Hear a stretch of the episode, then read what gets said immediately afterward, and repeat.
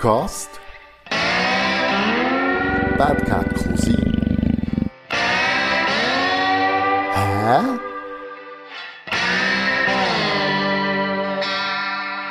Bad Cat Cousin Podcast Eine neue Folge und vis-à-vis von mir hockt Conny Stucki. Hallo. Cousin. Hallo. Mit einem der schönsten Lächeln, die ich kenne. Ah, jetzt wird sie schon rot. Ja, kein Ausspruch heute Morgen. Genau, wir sind schon hin am Googlen, auch wenn das Thema heute ein bisschen ernsteres ist. Wir reden nämlich über äh, das Thema, das dich begleitet, über Krebs. Ja. Aber zuerst kommt Schawinski-Frage. Nein, ist so eine blöde Frage. Wer bist du? Vielleicht kannst du etwas sagen zu dir auf einmal. Ja, äh, ja, wie ich heisse, hast du ja schon gesagt. Ich bin, ähm, ich bin 39. Ich bin gelernter Koch, habe Service gemacht, äh, Gastronomie, Essen und alles, was dazugehört, ist quasi mein Leben. Das ist das, was ich gut kann. Ähm, ja. Extrem Understatement. ja, ist viel mit dem Thema das die. Genau. Also ich habe mir aufgeschrieben, Spitzenköchin. Oh ja. Kann man so sagen, oder? Ja, ich kann einfach gut kochen, ja, ja. Und dann machst du ein bisschen mit Wein. Ja, genau. So wie interessiert mich auch sehr. Ja, aber alles, was, alles, was mit Essen, Trinken zu tun hat. Aber das ist so, ja. Und dann muss es noch schön aussehen. Das ist noch das Auge für die Schöne. und So. Ja, ich tue, ich tue gerne Fotos. Ähm, und ich habe ganz schöne Sachen. Eigentlich bin ich auch immer noch nicht so dort angelangt, wo ich will. Also punkto so irgendwie Lifestyle, ähm, Essen, Trinken, schön wohnen. Ja, so Sachen. Das, äh, dort muss ich mich noch ein bisschen mehr finden. Aber ich bin dran. Ja, ich habe gerade einen neuen Ausdruck gehört, der zu dir passen Und die Frau nennt sich Momentdesignerin. Oder Ja. Erlebnisdesignerin. Ja, das, ist, das, das würde gut zu mir passen, weil so äh, ein Ding von mir ist, du, du den Moment festhalten, in einem, also wie so in einem Viertel einfach den Moment festhalten, weil das ist so etwas, was ich halt gerne mache. Darum mache ich so viele Viertel, dass ich das alles kann wie behalten kann. Dass, dass ich es wieder kann anschauen kann. Klar weiss ich ganz genau, wie es aussieht. Ich kann dir, wenn du mir etwas sagst, ich war zum Beispiel ja lange in Vietnam gewesen, und wenn du mir etwas sagst, hey, äh, der und der Fluss oder das und das, dann weiss ich genau, dort und dort habe ich das Foto gemacht und kann dir das dann auch vorher suchen von meinen, ich glaube, jetzt sind es 15'000 Fotos auf meinem Handy. ja, ich muss mir da mal langsam etwas überlegen. Und ich bin dann nicht so einer, der es irgendwie dann auf, auf, das, ähm, auf einen Laptop tut oder so. Ja, muss ich auch noch üben.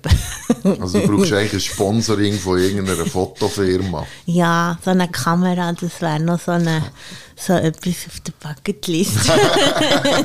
Vielleicht lässt ja, jemand dazu. ja, ja, ja, aber die ist nicht. lang, also da muss man zulassen. Fangen wir doch bei der Fotokamera an, oder? ja. Genau. Nein, ich habe mir noch aufgeschrieben, Gourmet oder Gourmand. Was bist du? Alles, Alles. alles.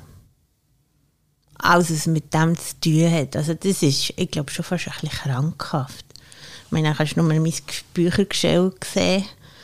Das besteht äh, aus Kochbüchern.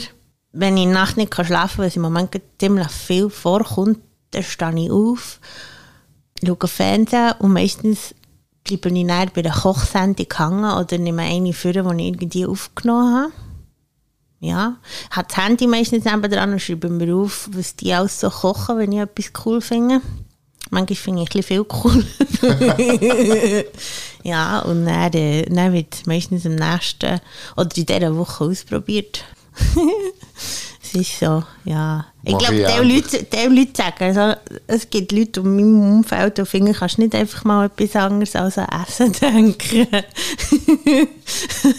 ja, nein, es ist immer überall, wo ich bin, schaue ich, sehe ich etwas, Fotos, we- oder ja, wenn ich irgendein Produkt sehe, das ich interessant finde, oder in einem Heftchen, oder ja, ich schaue, ich schaue auch noch gerne Heftchen, das ist ja schon nicht normal in der jetzigen Zeit. ja, das ist so, das ist so, ja, schon ein bisschen Störung, glaube ich. Aber ich kann damit man sagt dann umgehen. Leidenschaft, oder? Ja, es ist Leidenschaft, ja. Aber es Da ist ja auch das Wort Leiden mit integriert. ja, genau. Jetzt kommst du dazu, zu diesem Punkt, gell? Nein, das wäre eine schöne Brücke. ja, super Brücke. Genau. Ich fange eigentlich immer gerne an, dort, wo, wo, wo die Leute geboren sind. Also bei Adam und Eva. Nein, d- äh, um es mal vorher wegzunehmen, du bist aktuell krebskrank, ist das richtig? Genau, ich habe CML, das heisst chronisch Myelomic äh, Leukämie. Das habe ich jetzt, also diagnostiziert ist es vor sieben Jahren geworden. Ja, ich glaube, so August war das, gewesen, wo ich sonst schon gar nicht so einfach hatte. Und ähm, ja, meistens kommt ja immer so ein bisschen alles zusammen. Und ja, das ist wie eine, wie eine normale, also es gibt eine normale akute Leukämie und chronische Myelomymäkämie ist eigentlich, das haben alte Leute. ich weiß jetzt nicht, wie ich soll, aber ja, es ist, ja, ich bin eigentlich noch nicht so in diesem Alter, aber ähm, es passiert eigentlich auch mehrheitlich bei Männern. Aber ich habe allgemein, weil ja, bei mir hat die Geschichte schon viel früher angefangen, also so mit 17, als ich das erste Mal habe, äh, Brustkrebs hatte. Dann hat sich eigentlich das Ganze angefangen. Und irgendwann ist im Lauf, jetzt eben von diesen sieben Jahren, ist dann, äh, durch, dass ich relativ bei guten Ärzten war, ähm, rausgekommen, wo ich so ein in das Forschungsding bin reingekommen, weil ich halt eben so ein Typ bin, der viele Krebsarten hat, die eigentlich nicht so normal kombinierbar sind zusammen. Rausgekommen, dass ich so ein Chromosom in meinem DNA-Strang irgendwie nicht so ist, wie es sollte sein Ja, und darum habe ich das irgendwie alles gehabt und immer noch. Und ähm, ja, Ja, dann gehen wir doch zu diesen Chromosomen am Anfang. also du bist auf die Welt gekommen als Mädchen und muss man heute erwähnen, oder? ja, ja, unbedingt. Ja, das Um, immer noch. Und bist das heute noch, genau? Nein, Spaß beiseite. Und ist dir das schon ein Thema gewesen als Kind? Also Nein. ist das in deiner Familie... Nein, also wenn ich als Kind war, noch nicht. Das ist erst auch so mit, ja, soll ich sagen, ich glaube so um die 20 herum äh, ist rausgekommen, dass das viele andere in meinem Umkreis auch haben. Also meine Mami hat ähm, Unterleibskrebs gehabt, mein Papi hat Prostatakrebs gehabt, aber die sind beide eigentlich geheilt. Ähm, dann, mein Großvater ist an Knochenkrebs gestorben, meine Großmutter ist an Unterleibskrebs gestorben. Ähm, und mein Großvater ist auch an Krebs gestorben. Also eigentlich alle. Ja. Und ich weiß eigentlich, ja, irgendwann ist wie die auch dem sterben. Ja. ja, es hat wirklich schon Hintergründe, aber das habe ich erst eben im Nachhinein mitbekommen, dass das, ja, dass das so in unserer Familie irgendwie ist. Ist der, hat man es nicht erzählt oder ist, hast du es einfach ausgeblendet? Nein, man, man, man hat es nicht gewusst. Also, äh, jetzt gerade bei meinen Grosseltern war es schon im letzten Stadium, gewesen, wo es wo es ist Ausgekommen. ausgekommen. Aha. Ja, genau. Also, bei denen ist es auch schnell gegangen. Darum, ähm, ja, das hat man gar nicht gewusst.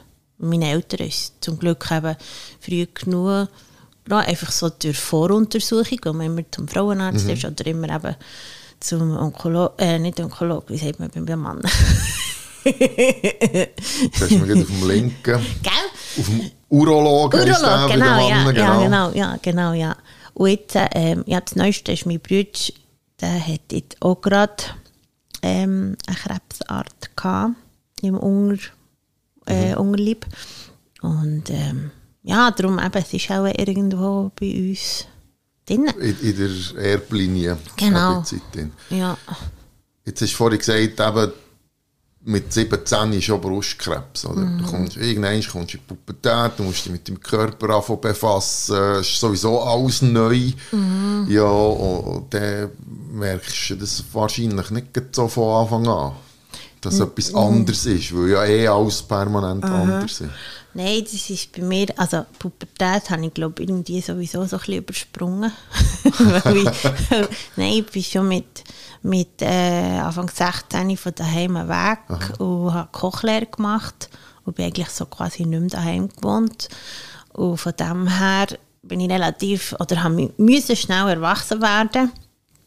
Und dort ist das auch, ja, das hat so zuerst mal Frauenarzt, ja, das war vielleicht das zweite Mal, gewesen, aber so, was einfach selber gemerkt, aber das hat man auch relativ gut können beheben, also das ist operativ entfernt worden, das war ein kleiner, wirklich ein, ein kleiner, gewesen, ein kleiner Tumor und ähm, ja, das war relativ schnell auch gut, gewesen. also dort hat man einfach müssen bestrahlen, dann war gut gewesen.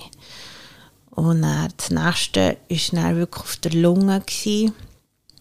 Dann hatte ich einen Schatten auf der Lunge, nachdem ich wieder mal so in Kontrolle bin, was mir einfach wirklich nicht gut ist gegangen. Und das war dann so um die 20 herum, gewesen, 21 glaube ich. Ja, das war der nächste und der hat mich relativ lang begleitet, aber der hat mich einfach so lassen, weil es, es ist wie nicht, äh, er hat nicht gestreut, er ist, äh, man hat ihn beobachtet, man hat eine Bestrahlung gemacht und ähm, ja, da, da hat man einfach so ein bisschen lassen und geschaut, was passiert. Aha. Was, was manchmal ein sehr ein, ein, ein spezielles Gefühl ist und man weiß, das ist einfach etwas da man weiß nicht, wie es tut. Aha. Also das kann ja innerhalb Monaten äh, kann's, kann's, äh, den ganzen Körper einnehmen und, ähm, oder es bleibt einfach ein Leben lang, das kann auch sein. Oder es verschwindet durch Bestrahlung, das ist ja möglich. Ja. Also es gibt da, das ist eben sehr unberechenbar. Und er ist da mit, ja, ich glaube, es ist so 25, 26 gewesen, hatte ich dann Gebärmutterkrebs gehabt. Das war ein bisschen die heftigere Variante gewesen von allem.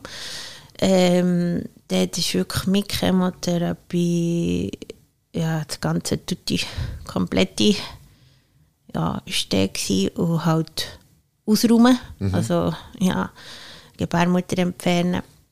Und äh, ja, das ist schon so ein Ding, wo du dann einfach weißt, okay, ja, jetzt, jetzt gibt es nie ein Kind, aber das hat eigentlich auch nie so eine grosse Rolle gespielt in meinem Leben, weil ich bin so ein bisschen mit meinem Job eigentlich verheiratet gewesen, als mit allem anderen. Und äh, ja, das ist so. Und dann jetzt eben vor, vor sieben Jahren ist dann die chronische Leukämie dazugekommen. Ja. Und das ist, ja. Du erzählst das so, als auf mich wirkt. Oder? Wir müssen ja immer noch ein bisschen für die, die zulassen, reden. Du erzählst das so wie... Ja, dann bin ich ins Judo. Und dann dann habe ich mir dort so ein paar blaue Flecken geholt. Dann habe ich gefunden, ja, das ist ein bisschen für, für, für äh, lauwarme. Jetzt mache ich noch ein bisschen Ultimate Fight. Und Ja. dann habe ich mir dort die Schlüsselbein gebrochen. Dann habe ich halt einen Moment im Korsen müssen sein. Aber ja. wenn man das ein bisschen anders anschaut, dann ist meistens schon, schon nur die erste Diagnose, die du siehst, ein Grund für, für einen Weltuntergang. Meistens ja nicht nur bei sich selber, sondern meistens für die ganze Familie, Umfeld, alles geht irgendwie alles aus den Fugen.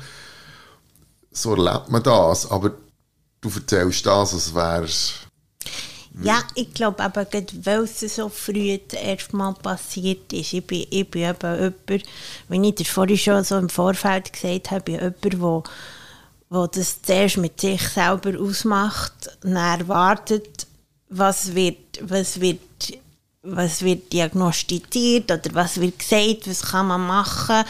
Und dann gehe ich erst auf meine, sei es Familie oder Freunde oder was auch immer zu, aber eben, das sind sehr, sehr wenig, es sind bis zu etwa fünf Personen oder so, die so ein bisschen wissen, um was es geht, außer die werden gefragt. Dann ist das etwas anderes. Und darum, weil ich mich schon so früh haben müssen, dann habe ich noch nicht begriffen, was das heisst. Aha. Also weißt, aber das ist so, dann wäre ich eigentlich in der Pubertät gewesen, dann habe ich noch nicht gecheckt, um was es eigentlich geht. So quasi, hey, du kannst jetzt sterben. Weißt du, so, das ist erst später gekommen, als ich dann, wo dann der, der, der Tumor auf der Lunge war. Das ist dann erst dann gekommen. Und das ist dann noch nicht so, aber dann habe ich mich, dann hat man mehr so mit, dann hat es noch nicht so Internet, also wie soll ich sagen, dann ist das Internet am Anfang gewesen, wo ich das hatte, also so mit 17. Dann hast du noch nicht so gegoogelt. Also heute würde ich alles googeln, wenn Ja. du mir etwas sagst oder mir der Doktor etwas erzählt, erst, dann habe ich das Handy schon davor und google es schon, wenn er noch nebendran hockt. Ja. Auch wenn ich ihn gleichzeitig frage, ja, was ist denn das oder was kann ich machen? Und äh, dann war das noch nicht so. Gewesen. Ich glaube, heute ist es ein bisschen hypochondermässig. Also die Leute die sich ja selber... Äh, Es ist die- eine die haben- Selbstdiagnose. Ja, genau. oder Die, sogar, die, die, ja. haben- das Gefühl, ja, jetzt weiß ich alles über das. Das ist ja, wenn ich das jemandem erzähle, die googeln das und dann redest du mit ihnen und dann, dann, dann erzählen sie dir, was du jetzt für eine Therapie musst machen Ja. Und du denkst auch so, wow. Ja, ist ja auch. Hilflosigkeit dabei? Ja, ja, ja, auf jeden Fall. Ja, das verstehe ich. Und, und darum habe ich das auch, früher so ist das so, darum tönt es das, als hätte ich jetzt einfach da Judo, gemacht oder so.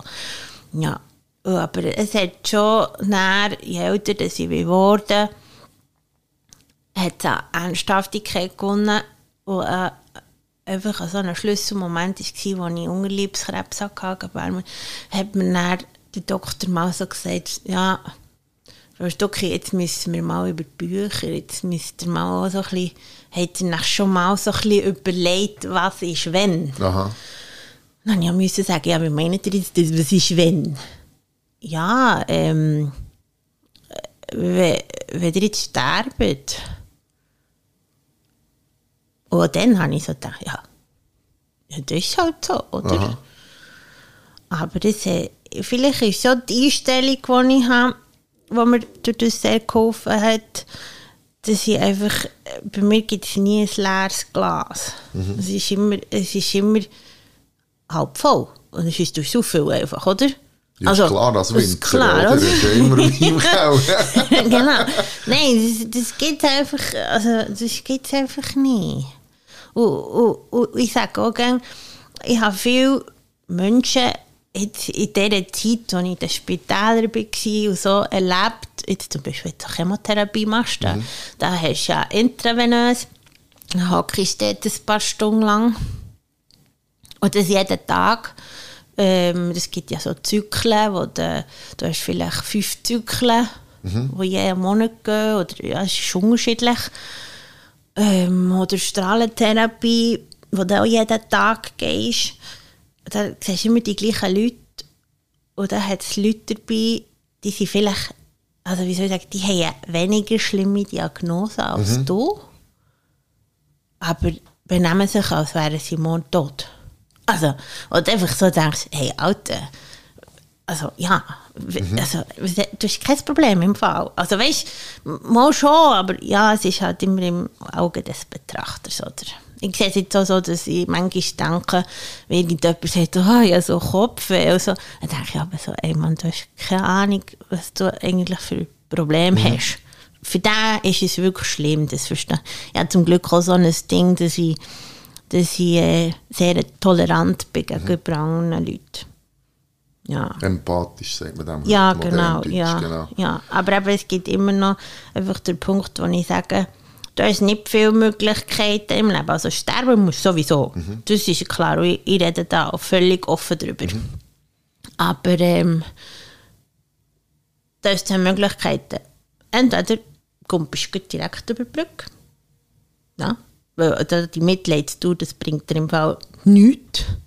Oder du machst vorwärts und genießt dein Leben, machst, was du kannst. Du kannst auch sagen, ja, vielleicht Ernährung umstellen oder was auch immer. Aber du kannst sagen, ey, ich habe es wenigstens probiert. Mhm. Ja, das kann man von dir sagen. Ich muss da schnell so eine, eine riesige Klammer auftun. Erklärungstechnisch. Und zwar habe ich die so erlebt, also man muss dazu sagen, während all dieser Zeit hast du, während wie viel, 14 Jahren, bist du Küchenchefin von einem renommierten Berner Unternehmen. Ja, zwölf Jahre. Zwölf Jahre. Immer mit einem, also du bist, wenn man dich sieht, du bist echt eine unglaubliche Frohnatur. Und du weißt das, ich habe das schon manchmal gesagt. Mhm. Dann hast du in der schlimmsten Zeit hast den Job gewechselt, hast die Lebensmittelabteilung vom Globus übernommen. Mhm. Und da sind manchmal so Sätze gefallen, ja, Cousin, weißt heute kann ich erst um 9 Uhr arbeiten, ich muss um 7 Uhr noch schnell Chemo machen. Mhm. Und irgendwie um halb elf haben wir im Globus zusammen einen Kaffee getrunken. und als wäre nichts passiert. Und andere, mhm. die ich erlebe, gehen so in ein tiefes Loch. Oder? Und dann muss ich einfach sagen, da hockt eigentlich die stärkste Frau, die ich kenne in meinem Leben, hockt gerade vis-à-vis von mir. Mhm.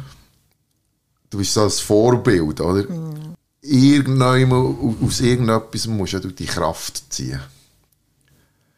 Weißt du, ich habe schon Momente, wo ich manchmal einfach so da kann ich einfach wegrennen. Wirklich, ja. das geht's. Ja. Aber, aber selten.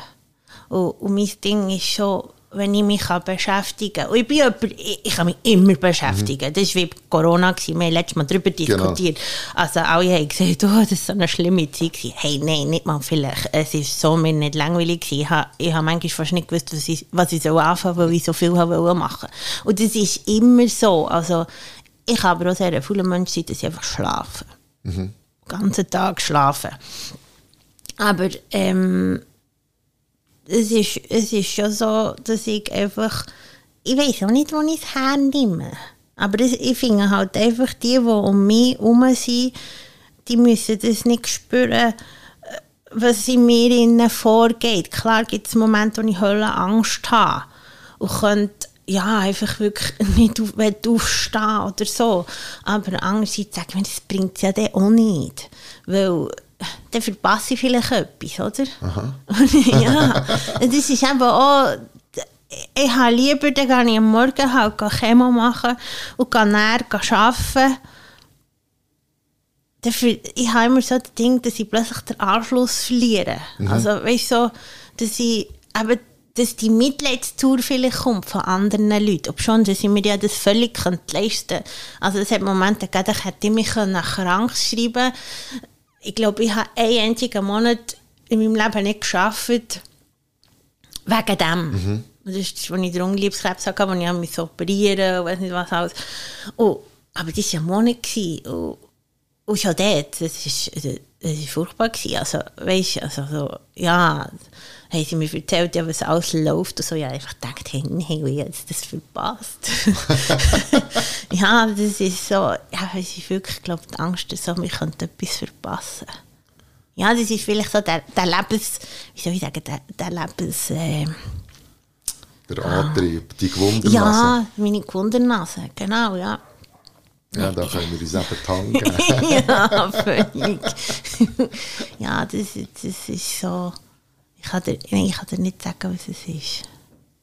Warum? Wirklich, Aber es funktioniert. Es funktioniert. Mega. Ja. Also ich habe das Gefühl. Und wenn das auch anderes Gefühl hat, dann ist sowieso Gefühl. Nein, aber ich kann dir auch sagen, stopp. Also es, es, es, sagen, es sagen, gibt Leute, die sagen, ja, hey, du, habt dich doch mal still oder, oder äh, willst du jetzt noch das machen oder nicht das? Und wenn, ich dann, wenn es mir dann auch wirklich gut, nicht gut geht oder so, dann gibt es schon Momente, wo ich mich einfach zurückziehe. Und es ist aber ungewohnt von mir, dass ich dann still bin, oder? Mhm. Also wenn ich den Mann nicht zurückschreibe oder irgendwie, weiß auch nicht, äh, nicht zurücktelefoniere oder so, dann kommt, dann ist meistens schon so eine Panik um mich herum. Aber es gibt durchaus Momente, wo ich das mache. Aber die nehme ich mir einfach raus. Ja, unbedingt. Oder? Ja, genau. Aber, aber sehr selten. Wirklich sehr, sehr selten. Ja. Ja, aber wie gesagt, ich will den anderen Leuten nicht, ich finde, die können nichts dafür, für das Ganze. Überhaupt nicht. Klar nicht, ja. Nein. Ja, ich, ich, ich sage viel, ja, du hättest es gut.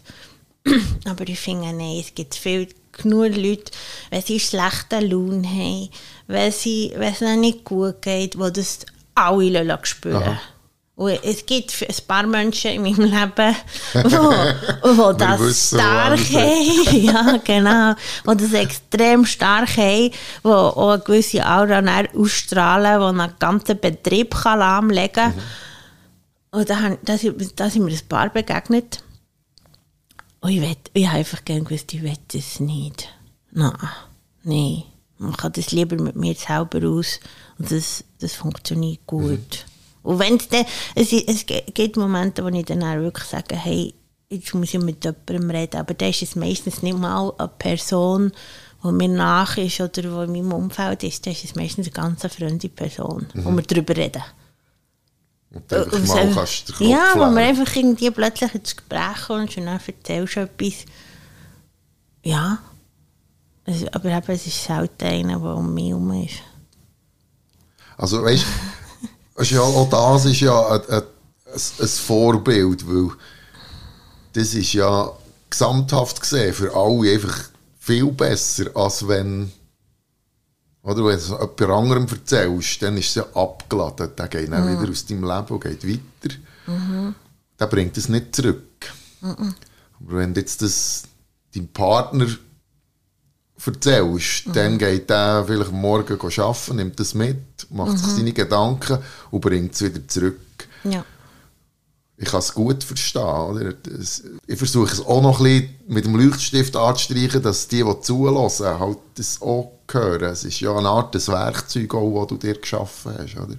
Ja, ich finde eben das Werkzeug, ja, es ist, ich kann nicht davon ausgehen, dass das alle sollten machen aber ich finde, man sollte ein bisschen mehr bei sich selber sein und ein bisschen mehr, nein, nicht die anderen schützen, also man soll schon auf sich schauen, aber sich gleich überlegen, wie wirkt das auch gegen außen oder was mache ich mit meinem Umfeld, wenn das so, wenn ich das so, wenn ich das so streue. Das ist, ich glaube einfach, das hat einen Hölle Einfluss darauf, wie du dann behandelt wirst und wie es dir dann selber geht. Ja, das ist so, ich bin zum Beispiel, als ich äh, unter Leibskrebs war, bin ich auch in Arlesheim. Das ist, dort ist eine, eine Tischtuchklinik. Also ich habe sehr, äh, was darum gegangen ist, ja, was gibt es für Möglichkeiten. Also so, so Zeug wie Hand auflegen und spürst mich so, das, das funktioniert bei mir gar nicht. Weil Ich, ich, ich kann nicht glauben. Aha. Also, ja, zum Beispiel eine Freundin, die hat, die hat einen Tumor im Kopf gehabt und die hat die hele Hand auflegen und dann war das alles super. Gewesen. Alles gut und alles weg. Aber ich, ich habe mich nicht dazu können durchringen für so etwas. Oder auch Kügel schlucken und so sich das Nein, also es gibt Leute, aber jedem das seine, so. genau, jedem das seine, aber äh, nein, das geht nicht bei mir. Aber durch das, dass halt nicht, ja, es ist schon viel Medikamente müssen nehmen, also der, der Hoch, äh, ja, so in der Hochzeit, das ist vielleicht so 15 Tabletten, die du nimmst. Und dann überlegst du dir schon, ja, wenn du erkältet bist, ja nicht mit noch etwas, Ja. oder? Und dann habe ich dann angefangen, mich mit Naturheilkunde auseinanderzusetzen, weil das hat auch schon früher funktioniert. Und haben wir meinen Hustensirup selber gemacht. Ähm, ich habe mal gehabt, dass meine Stimme völlig weg war. Und dann habe ich auch einen Sirup gemacht, einen Tee. Und innerhalb zwei Tagen konnte ich dann wieder reden und bin voll wieder da. Gewesen. Und dann bin ich auf die Mistelklinik gekommen, weil mir das jemand erzählt hat. Und Mistel ist eigentlich wie ein Gift. Und das hat, mich, das hat mich auch sehr gut unterstützt. Und dort in dieser Klinik habe ich einfach, wie sie mit einem sind umgegangen du bist nicht wie ein Kranker behandelt worden. Und das habe ich so gut gefunden. Weil du bist, ja, du bist so, sei es im Inselspital oder ja, egal in welchem Spital, da bist du bist halt so der krank, oder? Mhm. Einfach so, ja, Frau Stuck, jetzt müssen wir schauen.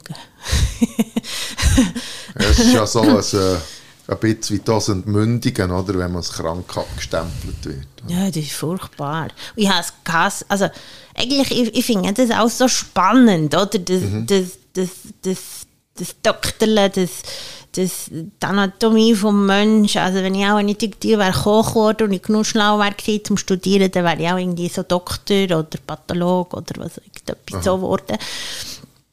Und, ähm, das, das, das Kränkeln ist furchtbar. Also, das ist so. Ja, und das ist, aber in der Mistelklinik war das nicht. Gewesen. Einfach so, die hat ihn normal behandelt. Und um die Leute herumzuziehen, die so sind, das, das macht mich auch aggressiv. Also, die so Mitleid mit sich Aha. selber haben. Oder, oder, oder Leute, die dir erzählen, ja, jetzt habe ich das wieder diagnostiziert Ach, es ist einfach so. Ich einfach denke, ey, genieße es doch, Mann. Hey, was du hast, hab Freude dem. Wenn, wenn du eine andere Einstellung hast, dann geht es einfach auch dir besser. Ja, aus Multiplizieren. Ich muss immer wieder, ja, wir haben schon mal über Krebs geredet in einer Podcast-Folge mit Marcel Roderer. Mhm. Und er ist ja der, der Lab, HD Läppli-Fan und so sein Lebensleitspruch ist eben Schenkst Lächeln, kriegst Lächeln. Mhm. Vom HD ja, das Läppli. ist so. Ja, das, das, bestätigt sich immer und immer wieder, oder? Ja. Das, ich lächle auch Leute an, die ich finde, hey, das ist ein Arschloch. Ja. ich einfach du hast ein ansteckendes Lächeln. das ist wirklich so. Jetzt gibt es ein bisschen Werbung. Diese Podcast-Folge wird euch präsentiert von MC Handworks. Mila Christofori macht Sachen von Hang, vor allem mit Nähen. Und alles, was du dir kannst wünschen, macht sie dir zu Weg. Und das handgemacht. Einzelstück, wenn es aus Stoff, Leder oder anderen Materialien ist. Willst du deinen Babybauch als Gipsabdruck irgendwo als Bild oder als Lampe an der Wand, dann melde dich einfach bei der Mila. Oder willst du als Freundschaftszeichen einen Handabdruck mit deinem Freund oder deinem Mann oder deinem Grossi oder deinem Kind zusammen, dann melde dich einfach bei der Mila. Der Link dazu findest du in den Show Notes. Wir sind vor sieben Jahren bleiben stehen. Mhm. Was, stehst du jetzt? Also jetzt im Moment ist so der Punkt, wo ich merke, oh, ich sollte jetzt wieder mal zum Doktor. Nein, mir geht es relativ eigentlich gut. Ich habe, ähm, ich habe im Moment keine Tabletten, beziehungsweise einfach mal aufgehört. Mhm. Es gibt äh, bei chronischer Leukämie muss man sich auch vorstellen, das ist wie ähm, die, die weißen Blutkörper fressen die roten auf. So ist es wie am einfachsten erklärt. Es gibt aber noch viele Heilungsmöglichkeiten. Also es kommt immer darauf an, bei welchem Stadium das es entdeckt wird. Bei mir ist es relativ früh entdeckt worden. Und ähm, es fängt eben an mit Bestrahlungen. Du hast meistens so Knötchen unter der Achsel, bei den Drüsen. Ähm, und nachher äh, geht es weiter mit Chemotherapie, die kann auf Tablettenbasis oder intravenös funktionieren. Und der letzte Schritt wäre dann eigentlich, wenn es dann wirklich so ein Worst Case wäre, dann wäre es dann wirklich, dass man eine Knochenmarktransplantation mhm. machen würde.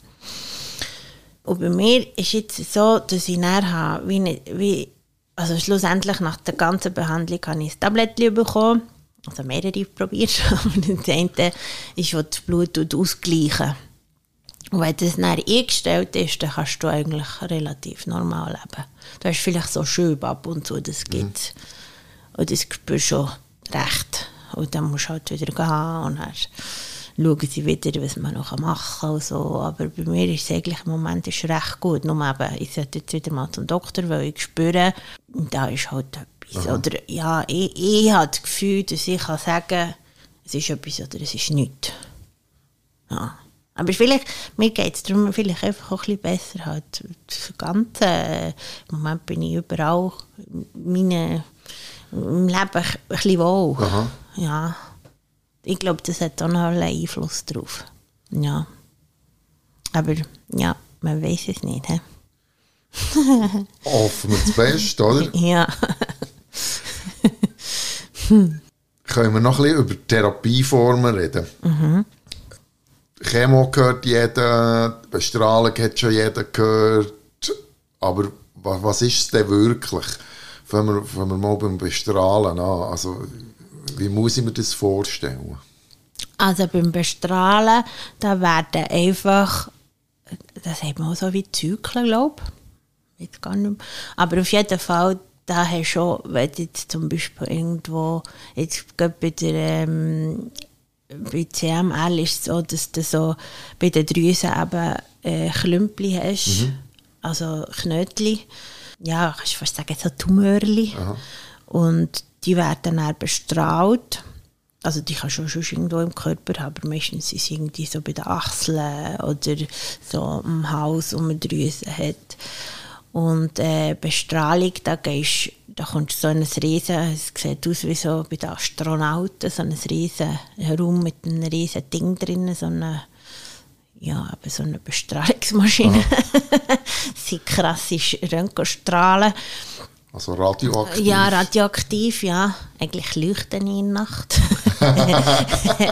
und, ähm, ja, das wird dann äh, so quasi eine Minute auf diesen bestimmten Punkt, der wird angezeichnet und da bist du dann auch irgendwie so einen Monat lang markiert.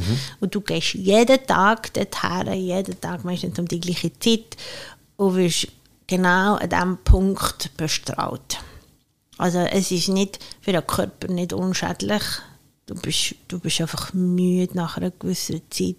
Du merkst das. Also, man denkt so, ja, es sind ja Strahlen, oder? aber äh, man merkt Das sind radioaktive Strahlen. ja, man merkt es wirklich, aber eben, das tut ja das Ding kaputt, oder sollte das Ding kaputt machen, lassen, schrumpfen. Ja, das ist, das ist sicher so die erste Ding, was passiert. Und dann gibt es Chemotherapien, ja, es gibt verschiedene Varianten, das ist eigentlich auch pures Gift. Und dann gibt es die eine Variante, die mit Tablettchen kannst reinnehmen kannst. Die ist nicht so krass, aber ich spüre schon. also von, von schlecht, müde, Schweißausbrüche, krank, da, da gibt es ernste Sachen, wie du dich dann fühlst. Also bei mir war es einfach Müdigkeit, ich hätte nur schlafen wirklich. Oder ähm, na, schlecht nicht so. Das hast du neben der Intravenöse. Aber bei der Intravenöse, da fallen dir ja dann auch die Haare aus. Okay. Ähm, also nicht, nicht immer. Ich hatte das Glück gehabt, dass sie mir nie ausgeht. Ob schon ich immer sage, hey, das wäre hölle cool, weil das wäre der Moment, nein, es wäre wirklich der Moment, wo ich mal ausprobieren könnte, was würde noch für Farben stehen. Was, also eine von meinen besten Freundinnen hat ein Coiffeurgeschäft und die hat vor allem eben ist spezialisiert auf Perücken für Frauen, die Krebs haben. Die schneidet dann auch die Haare und, und tut dann Perückenberatung. Macht dann ich gedacht, das wäre so cool. Aber der Moment ist aber nie gekommen. Das ist. Ja, es kann man ist auch sonst ja, weißt, weißt, ich finde, das ist so eine, ich finde das auch wichtig, dass man Frauen, die das haben, kann unterstützen kann. Auch Männer, weil die sehen ja nicht viel besser aus, wenn sie keine Haare mehr haben zum Teil. Und, ähm, aber einfach denen auch das, das, das Ding geben, hey, es geht mehr als so ein hässliches Jersey-Tuch. Ja. Oder? Also das, das ist das meiste, was du gesagt. Klar, du fühlst dich nicht gut, du fühlst dich nicht toll, aber ich bin einfach gleich der Meinung, wenn du ein bisschen weisst, eben, wie kannst du dich schminken oder was gibt es für coole Möglichkeiten, sei es, ich weiss doch auch nicht, Glatze bemalen, ähm, Perücke und so weiter. Ich habe das Gefühl, das, wird, das hilft. Aber ja, das ist Einstellungssache. Da kommen wir eben dann wieder zum Selbstmitleid und weiss nicht was alles. Ja. Ich finde einfach, eine Perücke sieht nie gut aus, und man sieht es immer. ja, aber gleich, wenn du es eben auch richtig machst, dann sieht es schon cool aus. Ich finde halt den Glatz so sexy. Also, Ja! ja. ja. Aber das kann ich nicht alle tragen. Voilà, ja. oder? Ja. Ja, nein. Das können nicht alle tragen. Ich denke aber so, ich spüre meinen Kopf und dann denke ich aber, wie würde das aussehen? Weil ich habe das Gefühl, ich habe ziemlich einen unförmigen Kopf. Von einer Seite ist ein bisschen grösser von hinten als die andere. Aber eben, da gibt es ja dann Hölle viele Möglichkeiten. Ja, und sind wir, wir sind bei der, Bei der Therapie. äh, intravenösen Ja, intra, Chemo sind wir gewesen, ja. Genau, die intravenöse ist dann eben wirklich, du gehst dorthin, äh, da hast du meistens, ah, das ist verschieden, das ist von Patient zu Patient verschieden, wie stark sie eingestellt wird, ähm, wie manche Zeug das du musst machen, das ist eben so immer so ein bisschen Monat ungefähr. Das ist ein unterschiedlich, wo du eben jeden Tag dorthin gehst. Und wenn es relativ gut geht, dann bist du dort, äh, gehst her, gehst wieder. So fünf, sechs Stunden.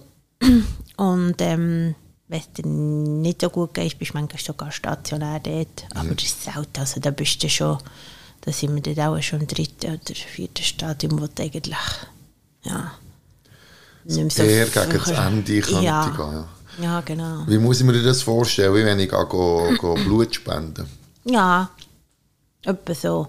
Also du, du, du kommst einfach, äh, du wirst angehängt, als- also Pulsmesser, äh, du kommst äh, äh, wie, ein Ding über äh, einen Katheter, einen Hang und dann kommt das dort und das dort wird das dort reingelassen. Ja, und es läuft du einfach, bis das reingelaufen bis der ganze Sack drin ist, genau, wo der angehängt wird. Ja. Ja, dann gibt es halt eben wirklich viele andere Möglichkeiten. Ähm, es, aber das machen sie erst, wenn es dir wirklich nicht gut geht, äh, die Knochenmarktransplantation.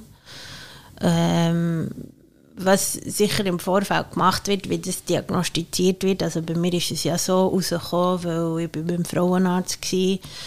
Ähm, da hat mir Blut abgenommen, dann ist das untersucht worden im Labor und derjenige, der diesem Labor war, hat die Job einfach besser gemacht, als er hätte müssen.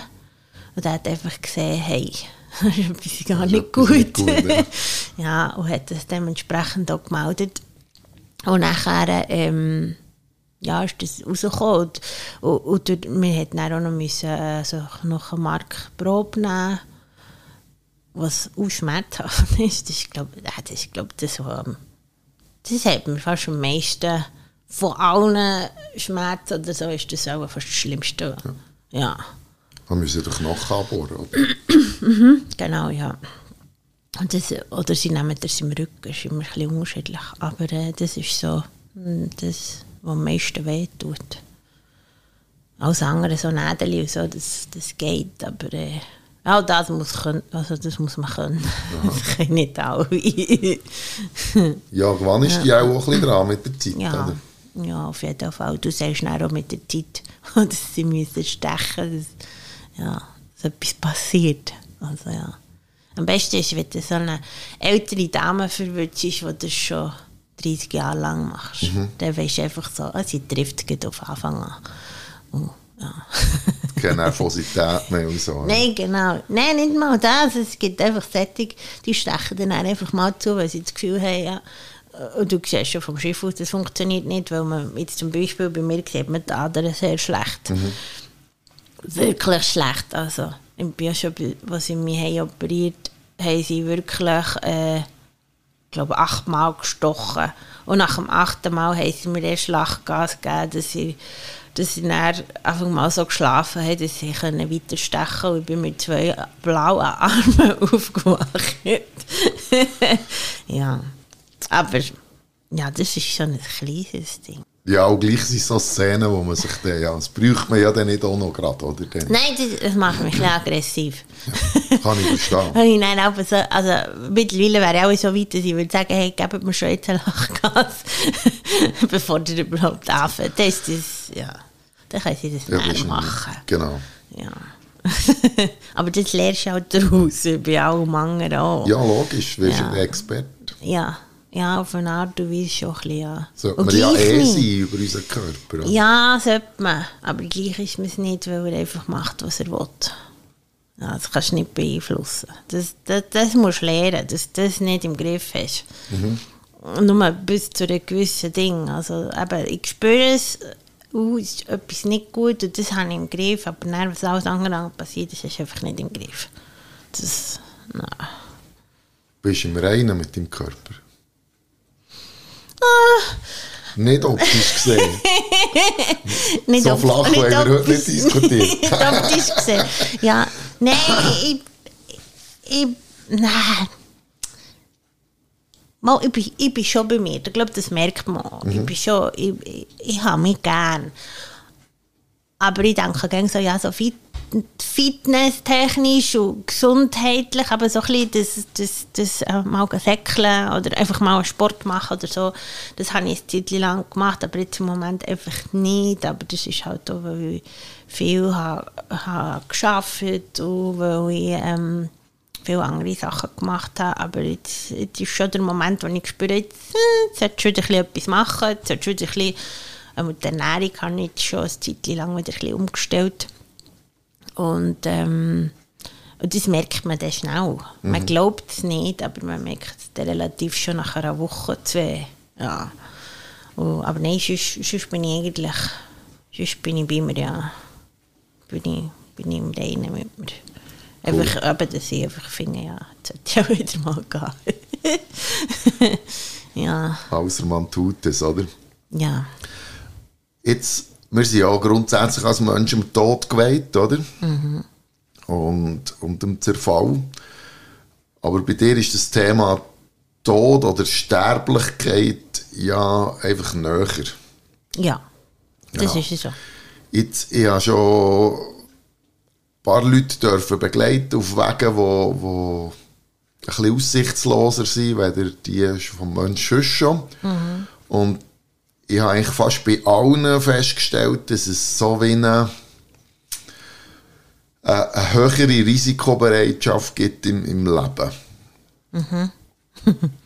ich, also ich, äh, im Sinn von Skifahren zum Beispiel, dass man einfach gar nichts mehr kennt, so nach dem Motto, wenn es halt, wenn es mich nimmt, nimmt es mich. Oder dass man einfach viel mehr bereit ist, Risiko einzugehen. in- Das kann über Drogen gehen, das kann über, über sonst ein ausschweifendes Leben sein, das kann über äh, schnell Autofahren sein, was auch immer. Jetzt bei dir habe ich das noch nie festgestellt. Das ist eben gerade auf dem Grund, weil ich gerne lebe. also Bungee-Jumpen kannst du schon mal vergessen. Also nicht mal vielleicht im Fall. Und Skifahren tue ich gerne. Das, das weiß ich schon, ich komme von dort oben. Aber ich kann auch Piste abbauen, aber immer so, dass ich noch bremsen kann, anständig. Oder dass sie mich nicht auf den Latz legt. Nein, ich habe das nicht, wirklich nicht. Und ich suche das Kribbeln einfach auch nicht. Oh, nein, das ist, äh, wenn ich schon Velofahren ist so für mich so, huh, ein Publibike, ein Elektrovelo, das ist schon für mich, ja. Ich bin der, also was das anbelangt, bin ich definitiv nicht risikofreudig, aber ich bin in meinen Entscheidungen sehr risikofreudig. Aha. Dass mir einfach jemand sagt, schau, das und das ist es so, du kannst jetzt das machen, wenn du willst. Und dann ist es meistens, dass ich nicht, wenn ich es spüre, «Ma, das ist gut, mache ich das. Okay, ja, das ist gut. Und nicht, ich überlege mir nicht stundenlang, was ist das, was ich das nicht, was ich das, was ich das nicht, das gibt es nicht. Nein. Das ist eben darum, oder auch spontan, wenn jetzt jemand sagt, komm, heute Abend gehen wir jetzt etwas essen. Ja, ist gut. Also, äh, das geht bei mir nicht, dass ich zuerst dis- überlegen, ob ich will oder ob ich es nicht will. Mache ich es einfach. Was halt scheiße ist, ja, das war dumm, gewesen, aber... es Aber du hast es ist- erlebt. Ich habe es gemacht, ja, genau, ja, genau, ja. Ja. Und wenn mich wahrscheinlich jemand würde fragen, hey, komm, jetzt gehen wir heute auf die Jungfrau, dann wieder, ja, das ist gut. Also, ja, wenn es irgendwie möglich ist, oder wenn mir jemand sagt, ja, du, hey, morgen, kannst, morgen gehen wir auf Costa Rica. Wenn ich Zeit habe, ja, ist gut. Wenn ich es irgendwie kann einrichten kann. Ja. Das ist, das ist vielleicht meine Risikobereitschaft. Aber, Das ist eher Lebenslust, oder? Ja, genau. Aber es ist nie mit dem Leben spielen. Weil ich finde, ich habe schon bei Leuten Mühe, die, die rauchen oder danach eben Drogen nehmen oder so. Da habe ich sehr Mühe damit. Weil ich ähm, finde, die spielen mit ihrem Leben. Oder ich meine, wenn es doch nicht also wenn du nicht schon etwas hast, warum tust du denn noch mehr, dass du vielleicht plötzlich kannst haben oder dass du dass du nicht gut kann. Das sind Sachen, die ich dann gar nicht verstehe. Da habe ich auch nicht grosses Verständnis oder habe meistens Diskussionen mit den Leuten. ja, wo ich, ja das, das kann ich nicht begreifen. Ja, aber, aber jedem das Seine. Ich hatte schon, schon wieder, äh, bin schon wieder tolerant genug, dass ich denke, der muss selber schauen, ob ihn er abkratzt. Oder. Ja. Pff, ja. ja, also es, es ist natürlich witzig so. Mhm. Ein Bereich, wo ich gerne noch würde, darauf leuchten wenn, wenn du das überhaupt kannst beurteilen, ist deine Angehörigen, deine Familie, mhm. deine nächsten Leute.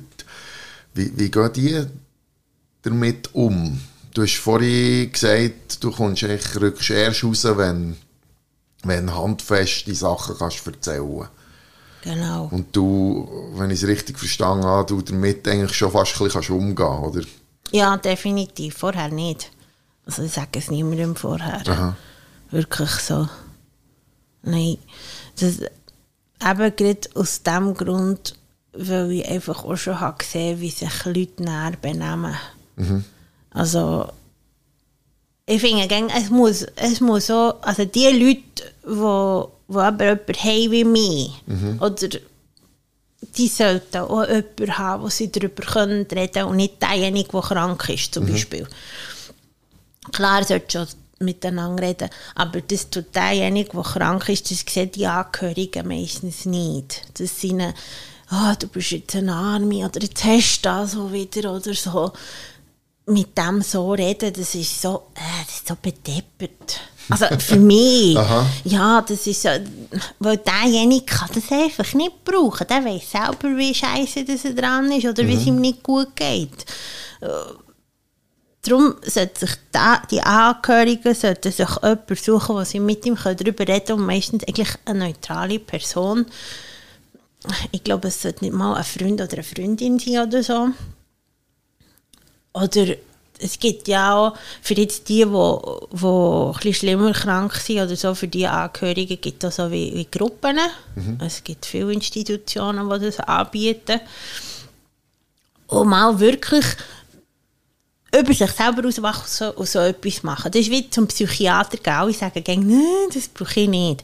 Aber Mal, weil du nicht mit einer neutralen Person, die dir vielleicht mal äh, den Spiegel her hat oder auch sagt, hey, du nicht mit dem, mit dem, der krank ist, darüber so reden, weil mhm. das geht dem im Fall nicht besser, wegen dem, im Gegenteil. Du machst dir dann Sorgen um deine Angehörigen, du machst dir Sorgen, ja, was ist, wenn, wenn, es mir nicht mehr geht, wie, wie kommt denn überhaupt Gang ohne mhm. das, oder? Und ich finde, das muss es nicht haben. Also das, das muss nicht du musst dir nicht um das müssen Sorgen machen. Ja, ist vielleicht ein egoistisch.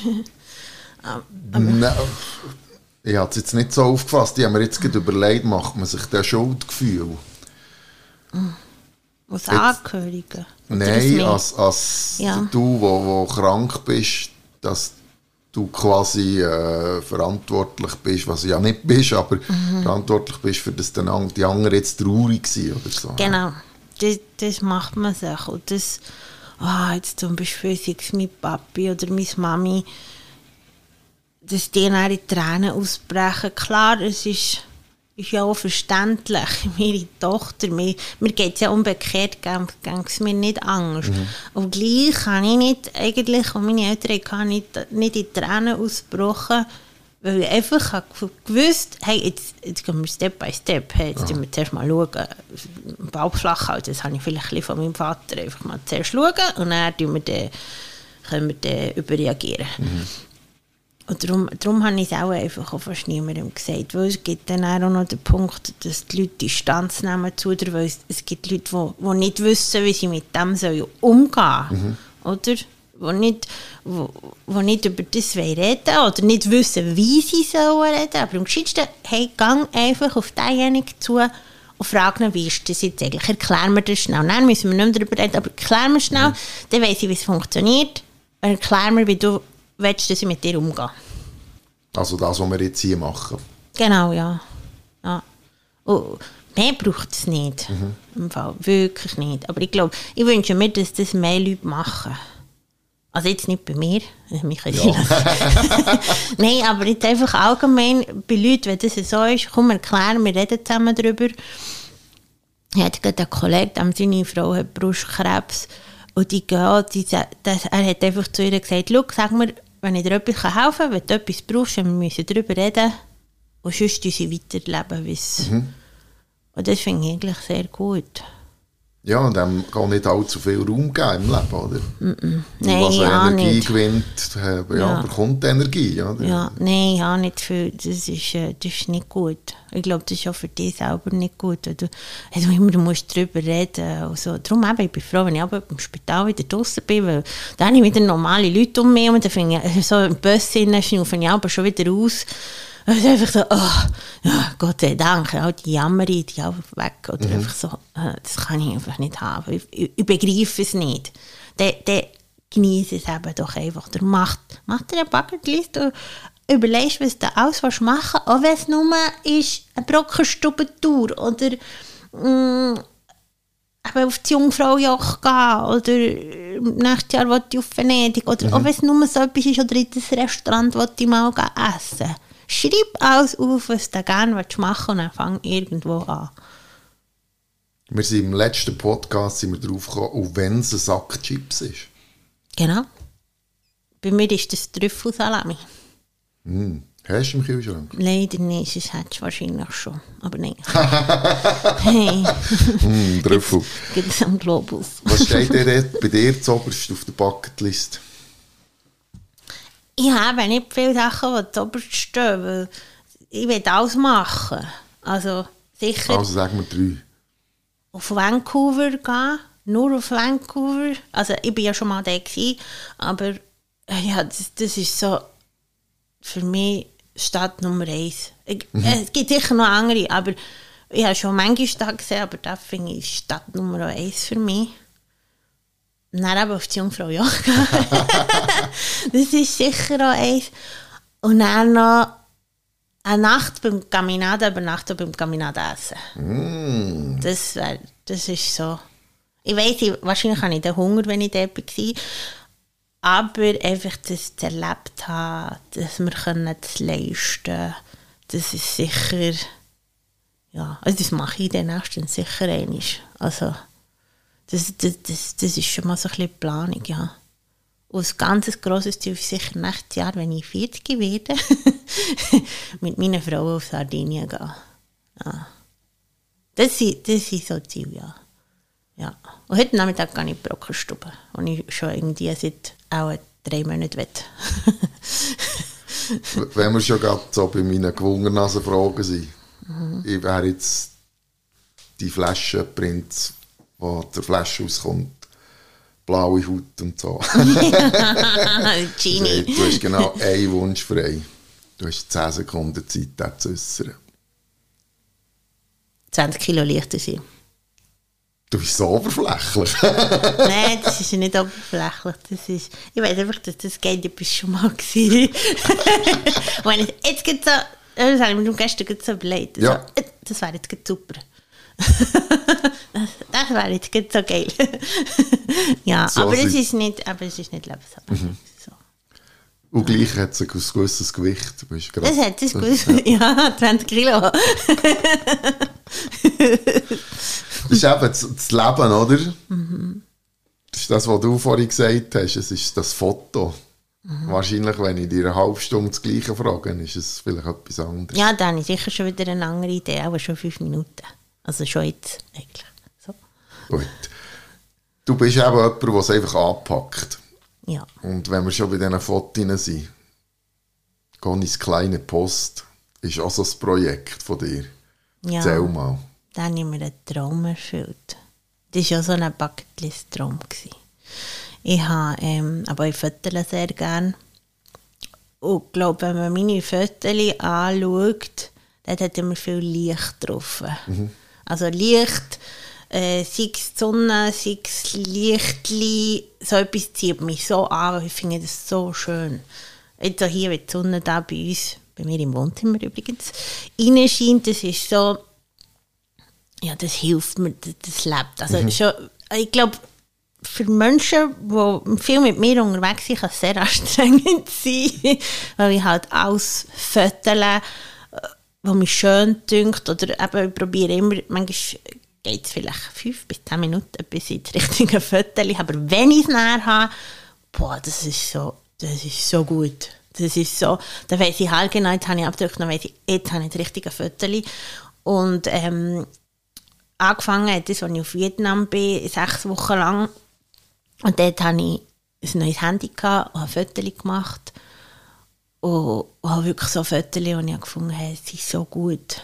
Also, ich habe sie ja nie bewertet, ob die wirklich mhm. gut sind, oder?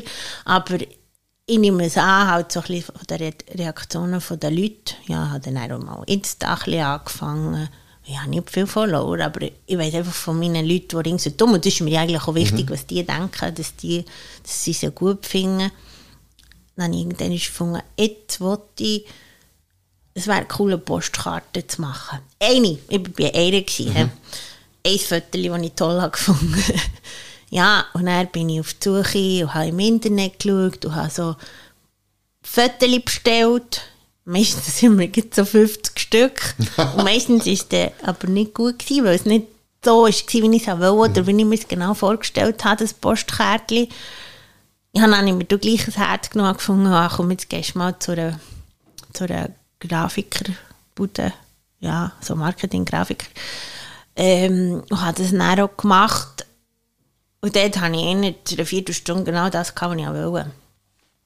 Und dann hat mir der gesagt, ja, ey, ja, es kostet so viel, so viel. Und ich dachte, ja, okay. Oder machen wir mal so 100 Stück von diesem Viertel. Er hat gesagt, ja, je mehr das ihr halt einfach bestellt, desto günstiger ist Und schlussendlich habe ich dann irgendwie für einen doppelten Preis zwölf verschiedene Viertel gehabt.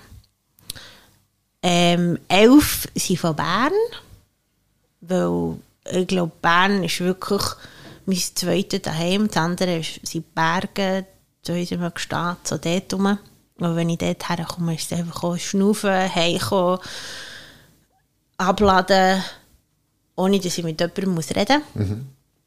Und sonst ist es hier in Bern. Also ich tue viel, wenn ich frei habe oder so, dass ich einfach durch Bern laufe. Also es gibt fast keinen Tag, wenn ich frei habe, dass ich nicht in der Stadt bin. Ich bin jetzt da nicht direkt in der Stadt. Ich muss noch eine halbe Stunde laufen oder fünf Minuten Zug fahren, für dass ich in der Stadt mhm. bin.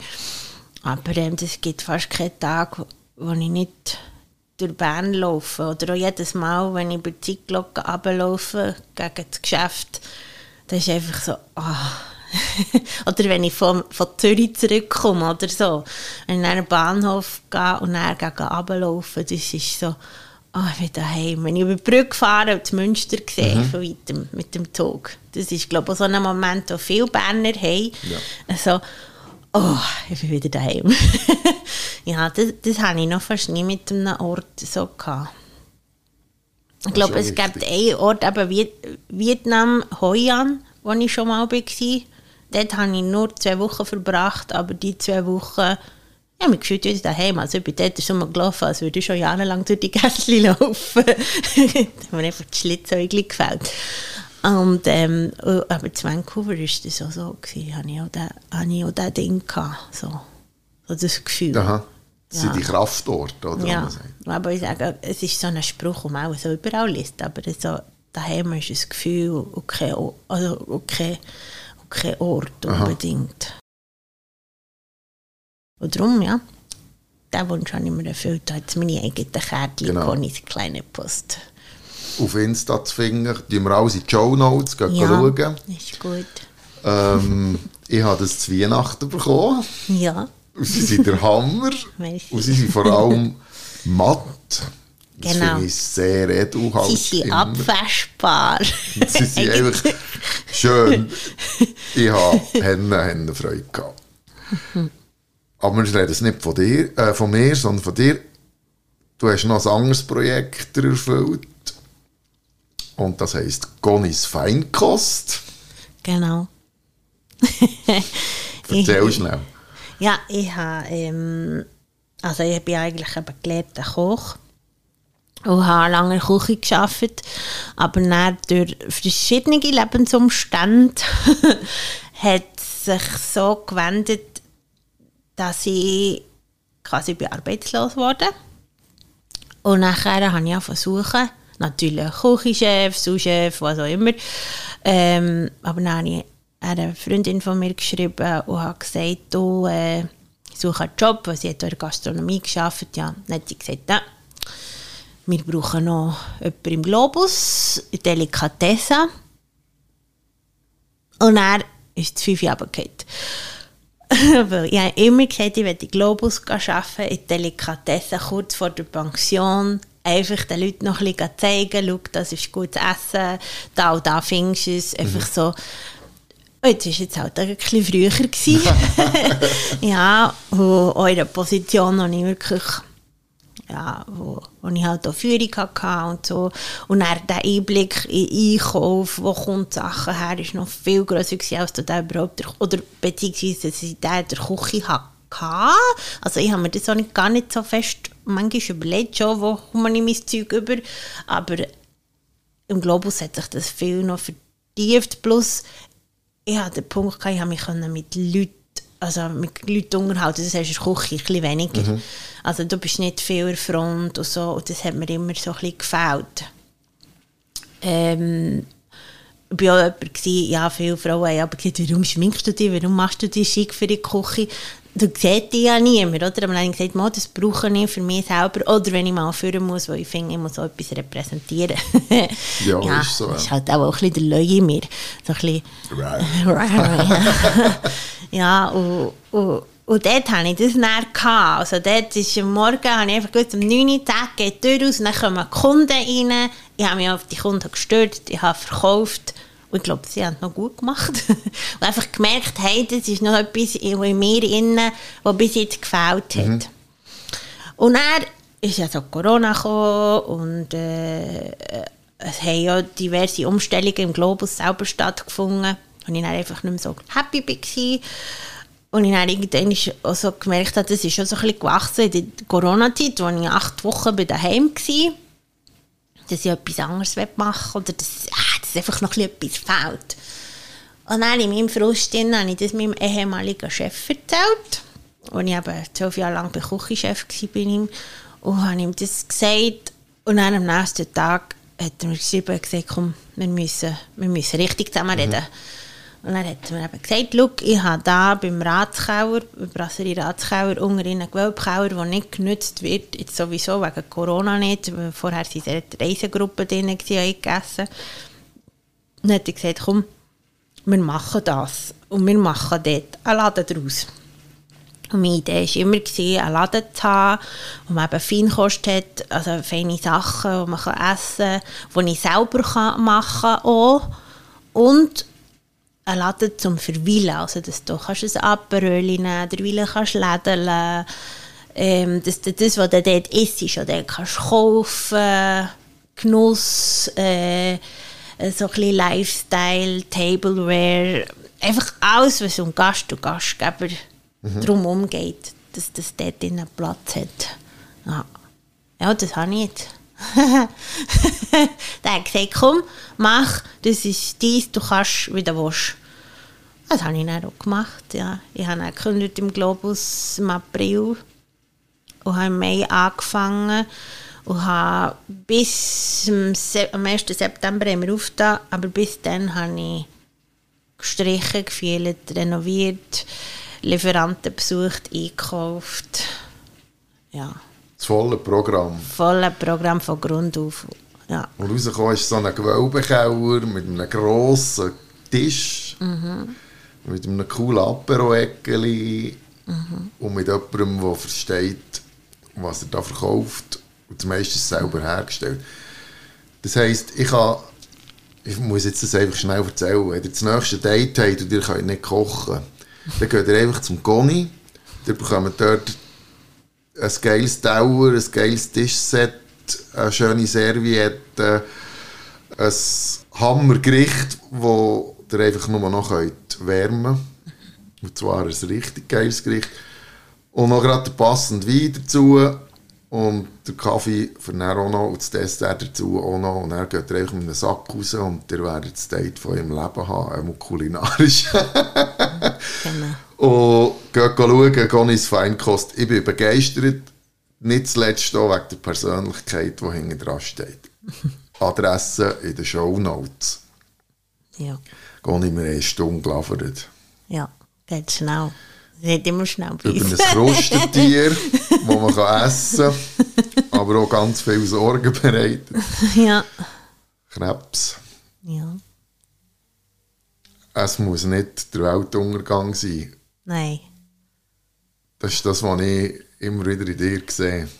Nein. Es ist das, was du selber machst daraus. Es muss eben nicht ein Krebs sein, es kann ein Hummer sein. Ja, Mann. ich sage dir es immer wieder, du bist ein Vorbild. Danke für das, was du dieser Welt gibst. Danke für das, was du mir gibst, immer wieder als Motivation, einfach zu machen, was man ist. Das muss ich dir halt immer wieder sagen, auch wenn du immer wieder rot wirst. es ist wirklich so, Merci hast so offen geredet, Ja, bitte. willst du der Welt noch etwas mitteilen? Ja, habt einfach Sorge zueinander und denkt daran, das Glas ist nie leer und sonst füllt es auf.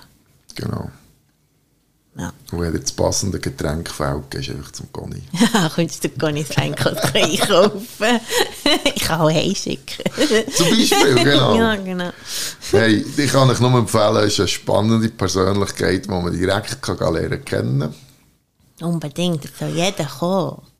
Ja, danke vielmals, habe ich dürfen Gast sein in deiner Stube und merci, hast du über das Leben erzählt. Ja, merci.